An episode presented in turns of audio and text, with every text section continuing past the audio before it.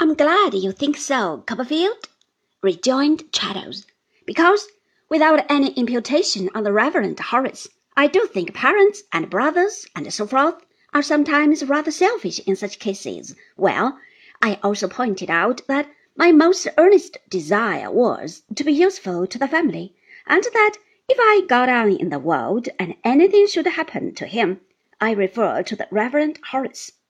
I understand, said I. Or to Mrs. Crewler. It would be the utmost gratification of my wishes to be apparent to the girls. He replied in a most admirable manner, exceedingly flattering to my feelings, and undertook to obtain the consent of Mrs. Crewler to this arrangement. They had a dreadful time of it with her. It mounted from her legs into her chest, and then into her head. What mounted? I asked. Her grief, replied Traddles, with a serious look. Her feelings generally, as I mentioned on a former occasion, she's a very superior woman, but has lost the use of her limbs. Whatever occurs to harass her usually settles in her legs, but on this occasion it mounted to the chest and then to the head, and, in short, pervaded the whole system in a most alarming manner.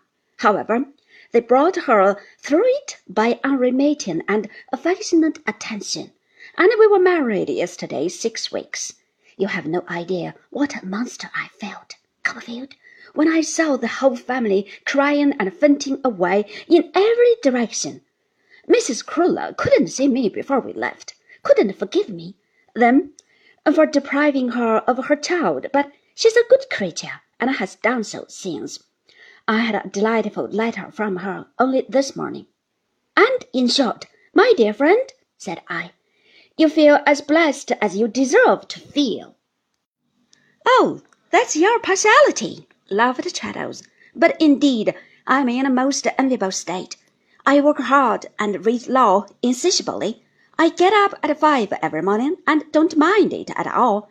I hide the girls in the daytime and make merry with them in the evening, and I assure you, I'm quite sorry that they are going home on Tuesday which is the day before the first day of Michaelmas term. But here, said Traddles, breaking off in his confidence and speaking aloud, are the girls, Mr. Copperfield, Miss Crewler, Miss Sarah, Miss Louisa, Margaret, and Lucy.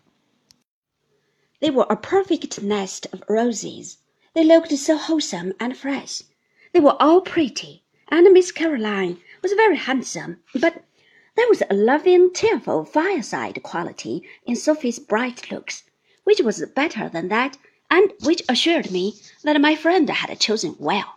We all sat round the fire, while the sharp boy, who I now divined had lost his breath in putting the papers out, cleared them away again, and produced the tea things.